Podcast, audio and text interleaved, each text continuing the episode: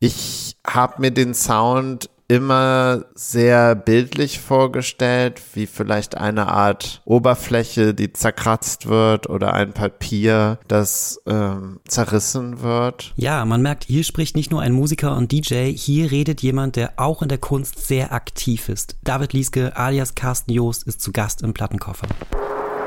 Hello!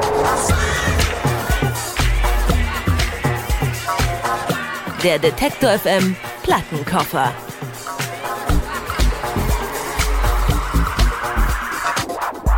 Hi und hallo zum Plattenkoffer von Detector FM. Ich bin Jens Wollweber und in dieser Ausgabe kann ich nicht so ganz objektiv bleiben wie sonst. Vielmehr falle ich ganz automatisch in so eine Art Fanboy-Modus. Denn Carsten Joost ist einer der Gründer und Betreiber von Dial Records, einem weltweit geschätzten Label, das mich selbst seit über 15 Jahren mit seinem sphärischen und subtilen House- und Techno-Sound begleitet. Seit 1999 haben Carsten Joost und sein Labelkollege Lawrence viele, viele wichtige Platten veröffentlicht. Unter anderem von von Panther de Prince, Roman Flügel und F. de Min. Nachdem sich Carsten Joost, der wie schon erwähnt eigentlich David Lieske heißt, längere Zeit mehr auf die Kunst und auf eine eigene Galerie konzentriert hat, scheint er zuletzt wieder mehr Gefallen an der Musik gefunden zu haben. 2017 erschien nach langer Pause ein neues Album von ihm und in diesem Sommer folgt sehr wahrscheinlich ein weiteres Album. Hier im Plattenkoffer nimmt uns Carsten Joost aber nun erstmal mit zu einer musikalisch-biografischen Reise. Viel Spaß damit! Hallo, ihr hört den Plattenkoffer auf Detektor FM. Mein Name ist David Lieske. Ihr kennt mich vielleicht auch unter meinem Musikernamen Carsten Joost. Und ich spiele euch heute ein paar Stücke aus meinem Leben vor. Ich habe sie chronologisch sortiert, so dass ihr einen kleinen Überblick bekommt über meine musikalische Sozialisation. Das erste Stück ist vom Soundtrack für den berühmten deutschen Zweite Weltkriegs U-Boot-Film Das Boot und war tatsächlich die erste Schallplatte, die ich jemals besessen habe.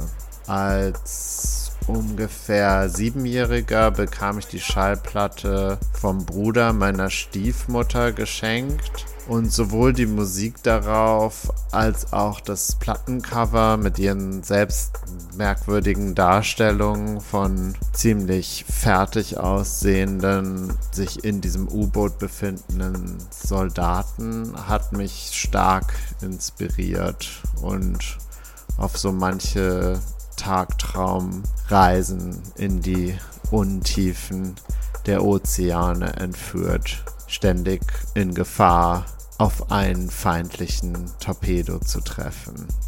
Jetzt kommt von Klaus Doldinger das Titelstück Das Boot vom gleichnamigen Soundtrack zum gleichnamigen Film.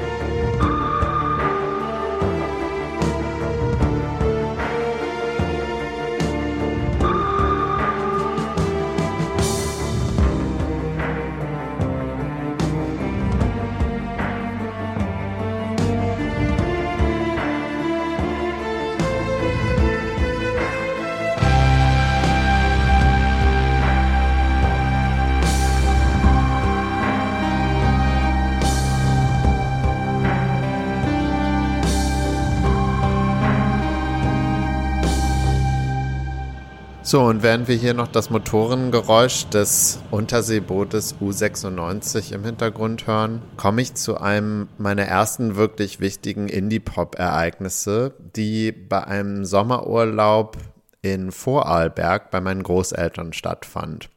Ich hatte damals einen recht langweiligen Jungen aus der Nachbarschaft kennengelernt, der allerdings einen sehr, sehr interessanten älteren Bruder hatte. Irgendwie hatte ich es geschafft, trotz meines jungen Alters die Aufmerksamkeit dieses sehr viel älteren Bruders auf mich zu lenken und so Zugang zu seiner Plattensammlung zu bekommen. Er hatte dort alle interessante Sachen von The Cure über The Smiths ähm, zu eben dieser Band The Breeders und deren Debütalbum Pod, das mich damals sehr beeindruckt hat. Er hatte auch einige Bassgitarren und äh, brachte mir dann auch den Basslauf des ähm, nun folgenden Stückes Glorious bei. Das Album ähm, wurde von Steve Albini produziert und ist meiner Meinung nach eines der besten, klingendsten Rockalben aller Zeiten. Es ist wirklich unglaublich, aber hört es selbst. Da, da,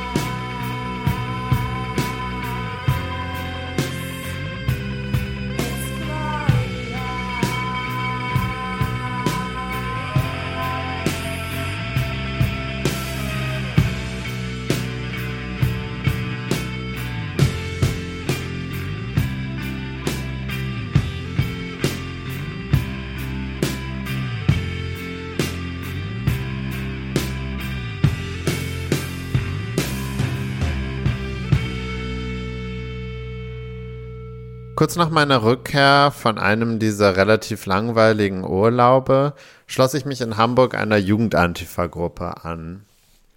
Die Abende, die im libertären Zentrum stattfanden, waren sehr geprägt von autonomen Folklore, die uns von älteren Straßenkämpfern vorgetragen wurde. Einer dieser Straßenkämpfer zeigte an einem Abend die kompletten Musikvideos des Album Goo von Sonic Youth, die ähm, bekannterweise von vielen später sehr wichtig gewordenen visuellen Künstlern hergestellt wurden. Das Stück Mildred Pierce ist mir daraus ganz besonders in Erinnerung geblieben, weil ich mir damals schon sehr gut vorstellen konnte, wie man früher dazu Gehwegplatten von Häuserdächern geworfen hat.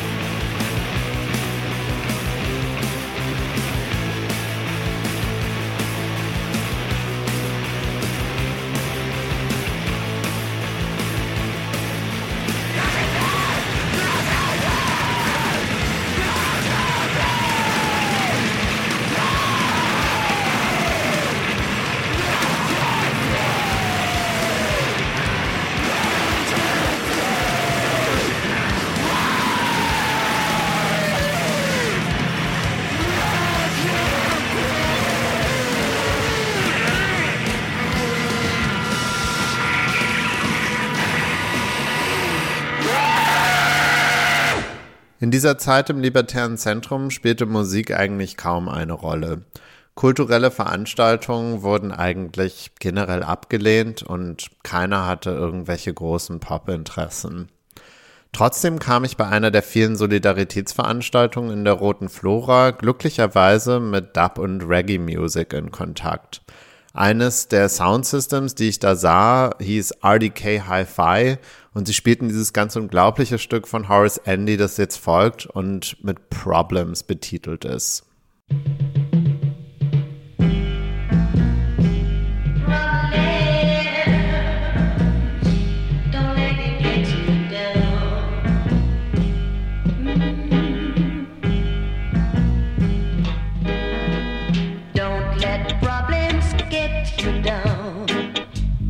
put her in a hole. Just have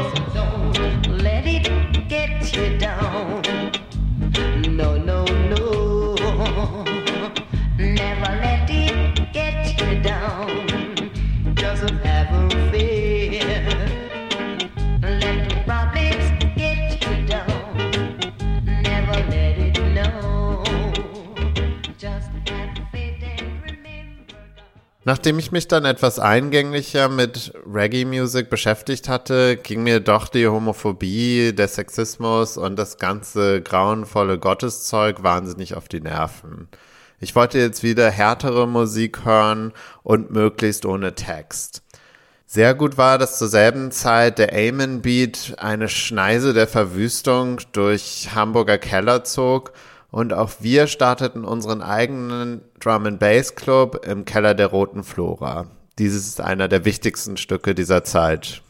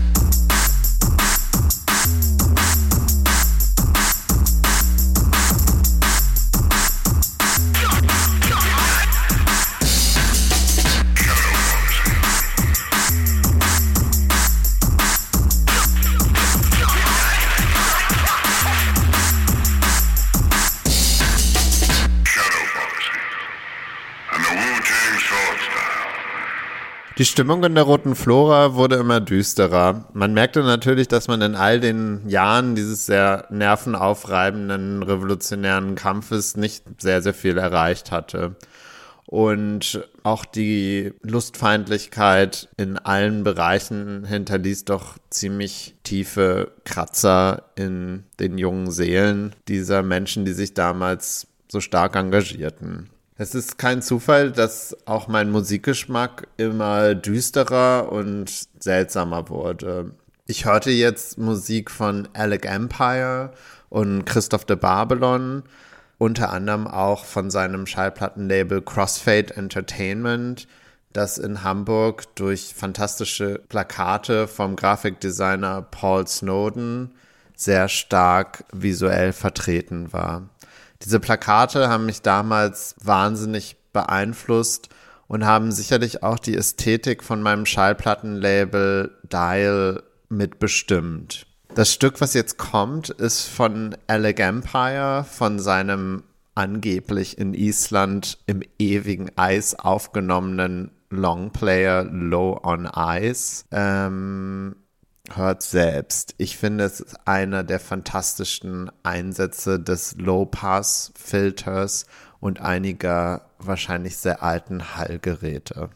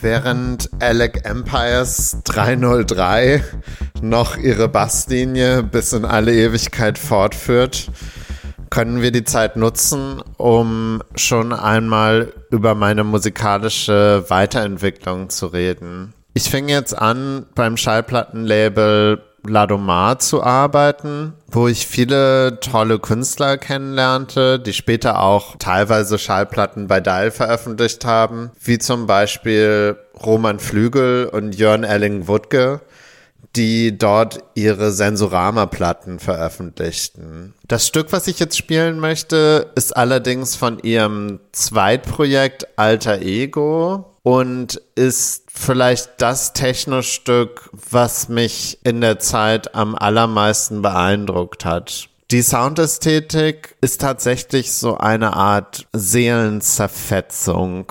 Ich habe mir den Sound immer sehr bildlich vorgestellt, wie vielleicht eine Art Oberfläche, die zerkratzt wird oder ein Papier, das ähm, zerrissen wird. Und äh, ich habe sogar Jörn Elling-Wutke einmal gefragt, wie man diesen Sound herstellte. Er hat es aber so kompliziert erklärt, dass ich es nicht nachmachen konnte.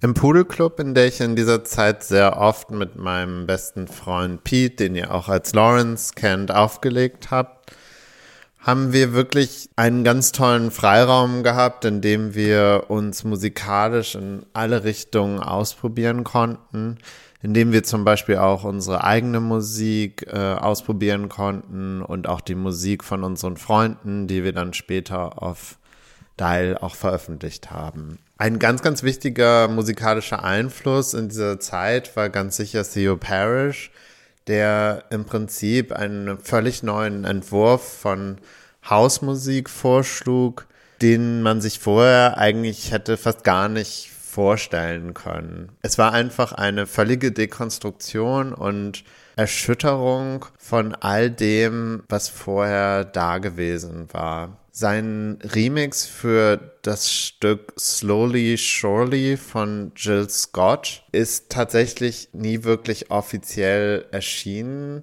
sondern geisterte in der Zeit als White Label durch verschiedene Plattencover und ähm, auch durch meinen. Ich habe das Stück sehr gerne und sehr, sehr oft im Poodle Club vorgespielt und finde es immer noch unglaublich, besonders mit dem Intro, in dem sich Jill Scott für die Nichtveröffentlichung entschuldigt.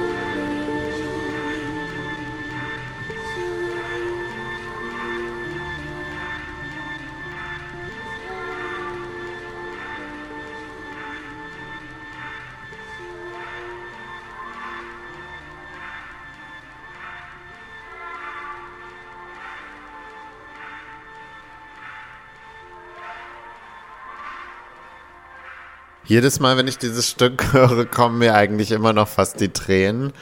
Und ja, es ist wirklich einfach so ein unfassbares Stück.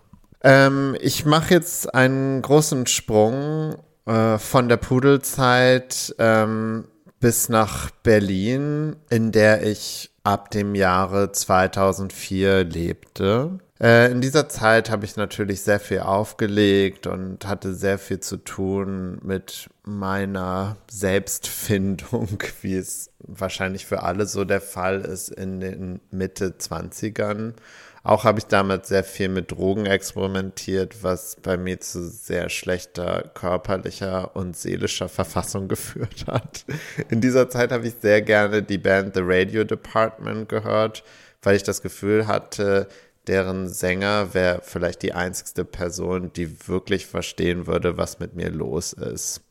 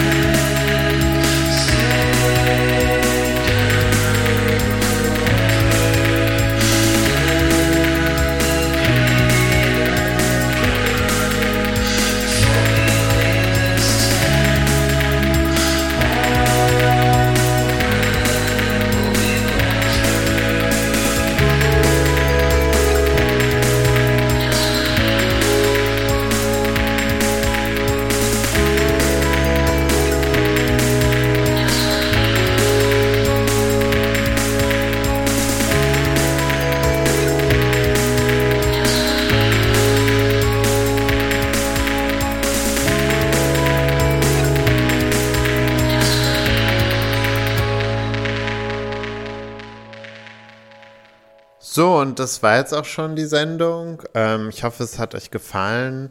Ähm, dieses dreamige Ende von endlich einem homosexuellen Shoegaze-Poeten. Ähm, ja, besser kann das Leben eigentlich gar nicht sein, wenn man 25 ist und noch nicht weiß, wohin die Reise geht. Ähm, inzwischen weiß ich das ja und ähm, deshalb habe ich das Stück auch schon sehr lange nicht mehr gehört. Es hat trotzdem großen Spaß gemacht, das heute mal wieder zu hören. Was übrigens für alle Stücke gilt, die in diesem Mix vorkommen. Ich hoffe, es hat euch gefallen und ähm, ja, kauft mein Album. Es ist noch nicht draußen, aber vielleicht kommt es bald. Bis dann. Tschüss. Das war der Plattenkoffer mit Carsten Joost von Dial Records. Wir hatten übrigens auch schon Eftemin zu Gast. Auch er hat bei Dial Records einige Platten veröffentlicht.